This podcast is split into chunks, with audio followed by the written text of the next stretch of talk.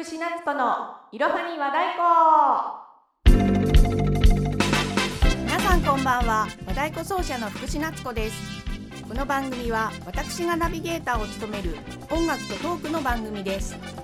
日常のあれこれや音楽活動について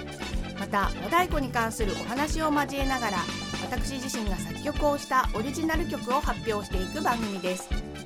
毎月第2第4金曜日夜10時に更新してまいります。皆さんこんばんは。すっかり秋めいてきましたけれども皆様いかがお過ごしでしょうか、えー、前回のいろはに和太鼓ボリューム18でバチのお話をさせていただきましたけれどもえー、配信当初はですね全然聞かれていなかった様子でして、えー、再生回数がね伸び悩んでいたんですけれどもあの和太鼓の専門的な話って皆さん興味ないのかななんていうふうにね思って題材選びちょっと失敗したかななんていうふうにも思っていたんですけれども、えここ23日で急にですね再生回数が爆発的に増えましてえちょっとびっくりしちゃったんですけれどもなんといろはに和太鼓史上再生回数1位に踊り出ました。ありがとうございました。え何がね要因だったのかちょっとわからないんですけれどもまあ宣伝もいつものように SNS と YouTube の概要欄でということで特別ね何かどっかの媒体に出したという記憶もないんですけれどもまああのたくさんの方にお聞きいただけたのか、まあ、もしくは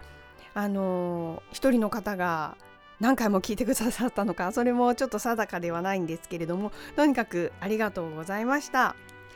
えー、今後もですね月2回頑張って、えー、皆さんに楽しんでいただけるような内容で配信していきたいと思っておりますのでどうぞよろしくお願いいたします。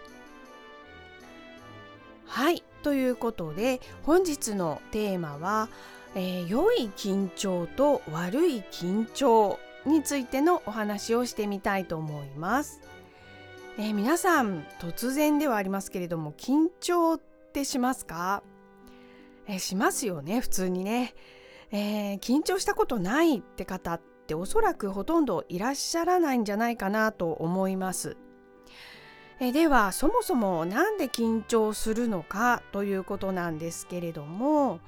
え私たちの神経の中で24時間働き続けているものを自律神経と呼んでおりましてこちらは交感神経と副交感神経なるものがあります。この言葉はよく耳にする言葉だと思いますけれども、まあ、ざっくり言いますとですね昼間体が動いている時に活発になるのが交感神経というもので安静時や夜に活発になるのが副交感神経ということですね。この2つの神経はどちらか一方が活動するともう一方は抑制されることになりましてバランスが取られております。自律神経のうち交感神経の働きを高めるものにアドレナリンという神経伝達物質があります。こちらの言葉も皆さん聞いたことあるんじゃないかなと思いますけれどもこのアドレナリンはノルアドネラリンという物質から生成されているそうです。このねノルアドレナリンは特に緊張や不安を感じた時に分泌されるそうです。そして体に及ぼす作用は、えー、血圧上昇、えー、震え動悸汗を異常にかく自分で何をやっているのかわからなくなってしまうまたトイレが異常に近くなるなどなどですね、えー、皆さんも緊張するとねこういった症状に見舞われる経験したことあるんじゃないかなと思います。私自身のお話をしますとどちらかというとあまり緊張しないタイプかなと思っております。まあ、幼い頃からピアノの発表会ですとか水泳大会など人前で何かを発表したりとかタイムを競い合ったりすることを日常的にやっておりましたので、まあ、鍛えられたのかななんていうふうにも思っております。また現在の職業が和太鼓奏者ということでそもそも人前で演奏することなんですね。えー、そして大勢の前でワークショップをやったりですとか学校公演ともなると少し真面目なお話を全校生徒さんの前で話さないといけないなどのシチュエーションもありますので、まあ、慣れというのもあるのかもしれませんね。ですのであの緊張してしまってガチガチになって自分で何喋ってるのかわからないですとかあと手と足が同時に出て歩いてしまったとか、まあ、汗が止めどもなく流れてくるなどね極度な緊張感を味わうことは少ないですね。えずいぶん前10年ぐらい前になるかと思うんですけれども、まあ、和太鼓をやっている友人がですねあのとっても緊張しいの子がいまして「えー、なっちゃんなんか緊張を和らげる方法をやってる?」って聞かれまして「えー、わかんない私あんまり緊張しないから」って答えちゃったんですよね。あのー、その時は別にこう悪気があっった言葉じゃないんですけれども、まあ、今考えるとすごい冷たい返答の仕方で、まあ、深呼吸するといいよとかルーティン決めてみたらとか気の利いたアドバイスをねできればよかったななんていうふうに今え反省しております。この緊張ですけれども私は2つのタイプがあると思っております。今回のテーマタイトルでもあります良い緊張と悪い緊張ですね。えー、こちらは私が勝手に作った言葉でありまして何かの文献で読んだとか学術的に研究されていますっていうものではありません。あくまで私の肌感覚で思っている持論になります。えまず良い緊張というものは攻撃的な成分アドレナリンが良い方向に働いてやってやるぞっていう気合だったりとか闘志また高揚感につながる緊張感ですね。つまり武者震い的な精神状態のことを指します。こちらの精神状態の場合は良い結果につながることが多いんじゃないかなっていうふうに思っております。例えば本番で演奏前ではやっぱりねいくら慣れてるとは言いましても緊張感はつきまとうものなんですよね。そして和太鼓って特に戦闘的な楽器なんじゃないかなって思っていまして一種アスリート的な闘志だったりとか前のめり的な精神でないとちょっと乗り切れないんですよね。ですのでこの良い緊張を本番前また本番中に維持できると舞台がうまくいく確率が高いんじゃないかなと思っております。一方で悪い緊張。こちらはどういう精神状態かと言いますと練習不足または準備不足による不安が大きかったりですとかあと不測の事態が起こってしまったことで余計な気を回さなければいけなくなった。などなどですねマイナスの要素が多くなってしまった時に起こる緊張ですね。まあ、ざわつくっていう状態ですよね。こちらに支配されてしまいますとまあろくな結果にならないですよね。私自身のことでお話をしますと駆け出しの頃あの鉄鋼というね衣装をつける本番がありまして、まあ、この鉄鋼というものはねリストバンドのように手首につける布のことを指すんですけれども、まあ、仕様としましてはマジックテープのものと小ハゼタイプのものがありますね。でえー、私その当時コハゼタイプのものを使ってましてこれがちょっと厄介で金属の爪をですね紐状になった糸に引っ掛けて留めつけるっていう仕様なんですよね。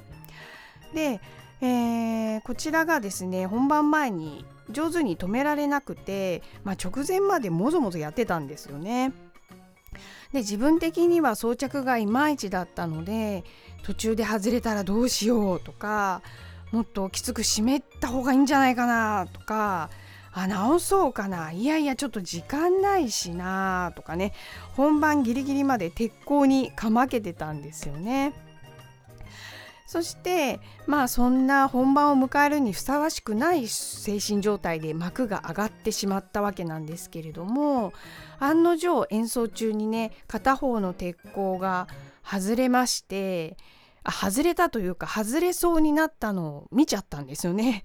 まあそうしますとですねまあちょっとしたパニックですね。今でこそねパッと取ってね演奏を再開させたりとか MC などの隙間時間でなんとかねはめ直したりっていうこともできるんですけれどもその当時はもう鉄鋼が外れたっていう事実がねそれどうしたらいいのかわからなくて演奏どころではなくてねテンションがすごい下がっちゃって散々な結果だったことを覚えてます。まあ、何が言いたいのかと申しますと何か大事なパフォーマンスをする直前に心に不安やねざわつきがあるとろくな結果にはならないっていうことですね。まあ、もちろんこの悪い緊張も経験や知識などで乗り越えられることも多くあります。ただね私の場合はこの時の経験からできるだけこの悪い緊張を取り払うことに努めております。え本日の結論は緊張は誰でもするし必ずしも悪ではない。良い緊張は本番の質を高め悪い緊張はろくでもない結果に陥る。できるだけ悪い緊張を排除し良い緊張感で乗り切ろうということですね。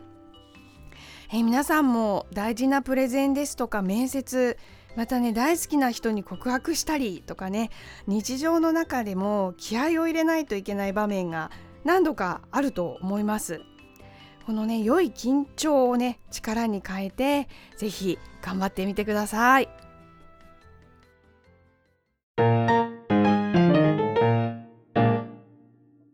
ここで本日の一曲をご紹介させていただきたいと思います。えー、9月ももう終わりですね、えー、秋の曲を本日はお届けしたいと思います。山田耕作作曲、三木露風作詞の赤とんぼを忍笛独奏で演奏してみました。日本を代表する童謡の一つであります赤とんぼですけれども、まあ、このようなね日本人なら誰でも知っている名曲を情緒豊かにそして美しく吹くのって本当に難しいですね。まあ、日々勉強です。えー、上手に吹けたかどうかはちょっと謎ですけれども、まあ、ともかくお聴きください。